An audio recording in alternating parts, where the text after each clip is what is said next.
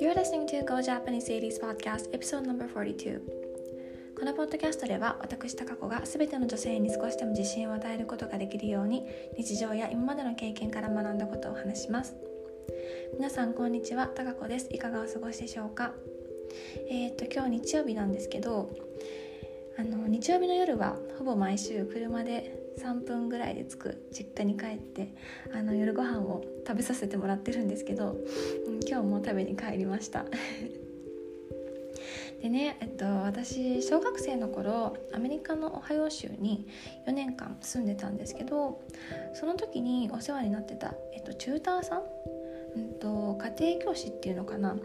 うちに来て私と姉の学校の宿題を見てくれたりあの授業のサポートをしてくれる人なんですけどそうあの週1で来てもらってたんです、まあ、1年ごとにあの、まあ、いろんな理由でそのチューターさんが変わってったんですけど、うん、あの私が2年生の時にあのティムっていうアメリカ人のあの男性の方が来てくれてで3年生の時にはあのまた別の方が来てくれてで、えっと、4年生になってまたあの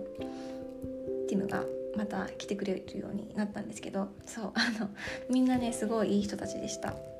でそのティムっていう人なんですけどすごい面倒見が良くて親切で、うん、しかもね、あのー、クリスマスの時期にボードゲームを私と姉にプレゼントしてくれたりそうあのたまごっちくれたり、すごいねいい人でした。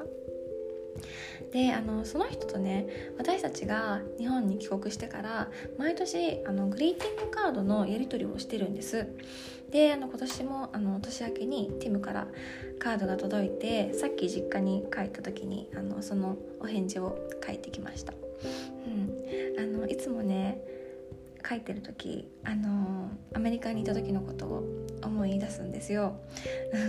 そうあの私たち家族が住んでた家のあのティムが面倒を見てくれてた部屋とかあのティムとどんな話をしたかとかなんとなく覚えてるのとかあるんですよね。うん、なんか私があのクラスの男の子の話をしたら「ああその子のこと好きなんだ」とかあの そうそうやって言ってあのからかわれて私恥ずかしくてあの必死で話題を変えようとしてた時のこととか そうでもうあの日本に帰ってえっと20年以上経つんですけどこのカードのやり取りをずっと続けてるのすごいですよね すごくないですか？うん、なんかなかなか私離れ離れになった人で文通のやり取りが続くって人いないんですよね。うん、あのしかも海外の人とこういうやり取りを続けることができるのって自分でも素敵だなって思ってます。うん。あの去年と一昨年ぐらいかな。はとカードが来なかったんですよ。そうだからねあのコロナでどうかしちゃったかなって実はちょっと心配してたんですけど、うん、でも届いてよかったです。安心しました、うんあのもしかしたらあの輸送のトラブルとかであの届かなかった可能性もあったかもってちょっと思ってます。あのちなみに前に私このポッドキャストであのベトナムに住んでる日本人の友達に手紙を書いたって話させていただいたと思うんですけどその子にはまだ届いてないっぽいです。もう1ヶ月ぐらい経つんですけどね、うん、多分もう届かないんじゃないかなって諦めてます。はいまあそれはさておき。あのーやっぱりまたいつか私が住んでたそのオハイオ州に行ってみたいなってすごい思います。うん人生を終えるまでには1回は行きたいなって思ってます多分私が住んでた時とは全く違う風景になってるかもしれないですけどうん行きたいですね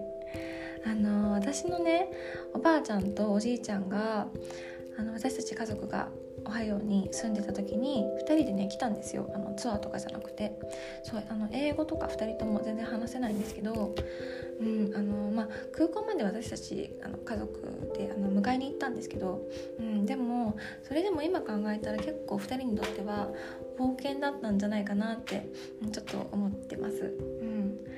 なんかその頃は